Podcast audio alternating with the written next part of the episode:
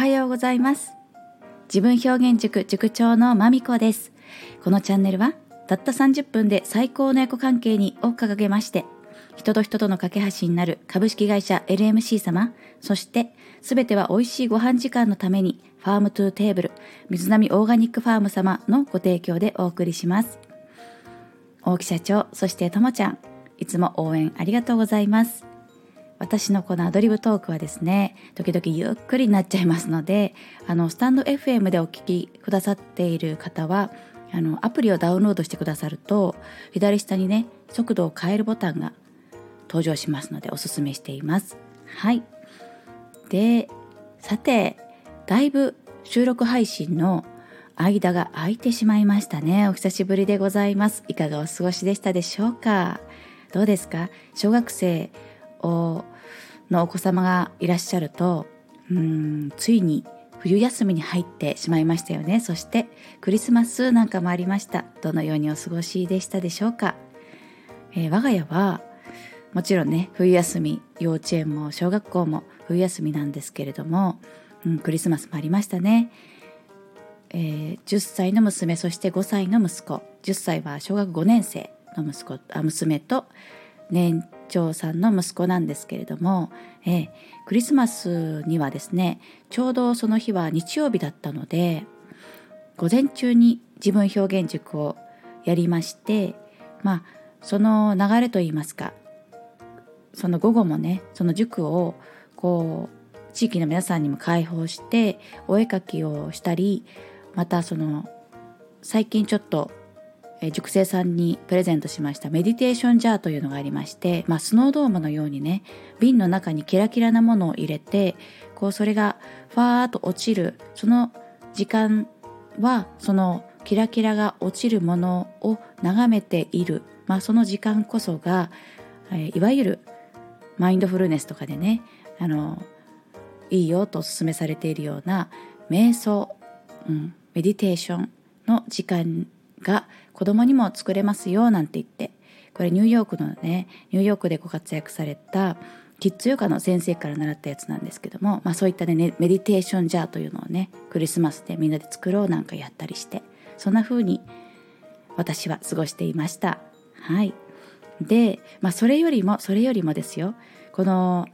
23週間本当にまあ12月入ってからですね。この自分表現塾を9月から開校して3ヶ月を振り返ってそしてそして2023年来年にはどんな風にどこら辺までどうなっていきたいかだとかその先には何を目指すんだということを改めて、うん、戦略を練るということをねしていました。もうね本当に頭から煙が出るぐらい考えたりまたいろんな方に相談に乗っていただいたりえー、壁打ちさせていただいたりということでね。で本当に壁打ちっていいですね。壁打ちって本当にいいですね。まあ壁打ち相手っていうのが重要なんですけども、まあ、私は本当に壁打ち相手の方に恵まれたななんて思いながらこう改めて私はこれがやっていきたいんだっていうことをね気持ち新たにした部分多分にもこの今月はまあそんなね大きな気づきというか覚悟決意みたいなものを持った月です。はい、まだ終わってませんね。ということで、まあ、そんなことを反映しながらちょっと配信も少し毛色を変えていきたいななんて思っております。ただあのたった30分で最高の役関係ににあのつながるお話をしていきたいとはそこは変わりませんので引き続きちょっとお楽しみいただければななんて思います。はい。で早速なんですけれどもそうちょっとね、うん、もう少し私のこの自分表現塾を開くに至った背景というかバックグラウンドどんな人生経験をしてきたかみたいなところですとか、まあ、教育に関する熱い思いみたいなものをねお伝えしたいと思います。はいちょっとね今日はそうだなほんの触りになりますけれどもこのことを投げかけて終わっていこうかななんて思うんですけれども、えあなたがうんお子様の教育だとかまた習い事ねだとかそういったことに対してまたね学校選びも同じです。こうその一番の理由になるというか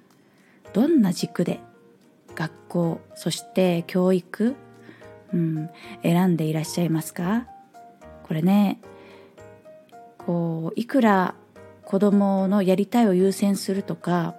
子供の気持ちを優先するよっていうねそういう言葉は飛び交うんですけれども実際ね子供を育ててみると子供がこの学校行きたいとかこれがしたいっていうふうに発言することってあのそんなにあるわけではないと思うんです。だってもう知らなかったらやりたいと思わないでしょ？ねそれと一緒で子供ってこうまだ情報が不足しているからうんやってみたいとかねこっちがいいあっちがいいってことはなかなか選択できる状態になるには、まあ、年齢を重ねないと経験を重ねないとならないはずなんですね。なのでそんな中そのやりたいとかそういった子どもの意思確認にまで持っていくその時点での選択は親御さんがするわけですよね。はい、偶然もあるかと思うんですけどなんかテレビで目に飛び込んでくるとかねそういう偶然もあると思うんですけど大半は親御さんが作るものだと思ってるんですね。はい、ですからどんな、うん、考えに基づいて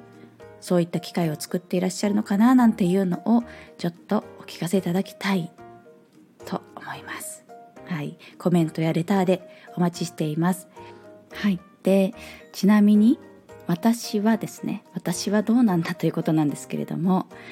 私の場合はあの我が子たちにですねズバリ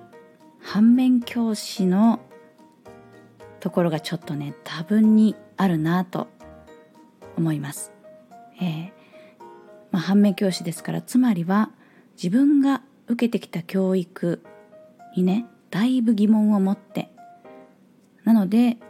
まあそこに反するというかそれを反面教師にしていろんな選択を親としてしているななんて思うんですね。えー、じゃあねどんな疑問を持ってきたんだい？ということをね、ま、自分が受けてきた教育ですよ。はい、そしてまあ自分が受けてきた教育ってまああんまり例えばね小学校とかを取るとあんまり30年の時を超えても変わらないものですからうんとても疑問を持っているということになりますね。えー、なのでちょっとねその具体的にどんな風に疑問に思ってで子供にそれをね反面教師として影響させているかということをね赤裸々に語っていきたいなって思います。でちょっとそこは長くなっちゃいますので今日はこの辺で失礼したいと思います。また明日お届けしますね。はい。では、またお耳にかかるまでお元気でお過ごしくださいね。聞いてくださりありがとうございました。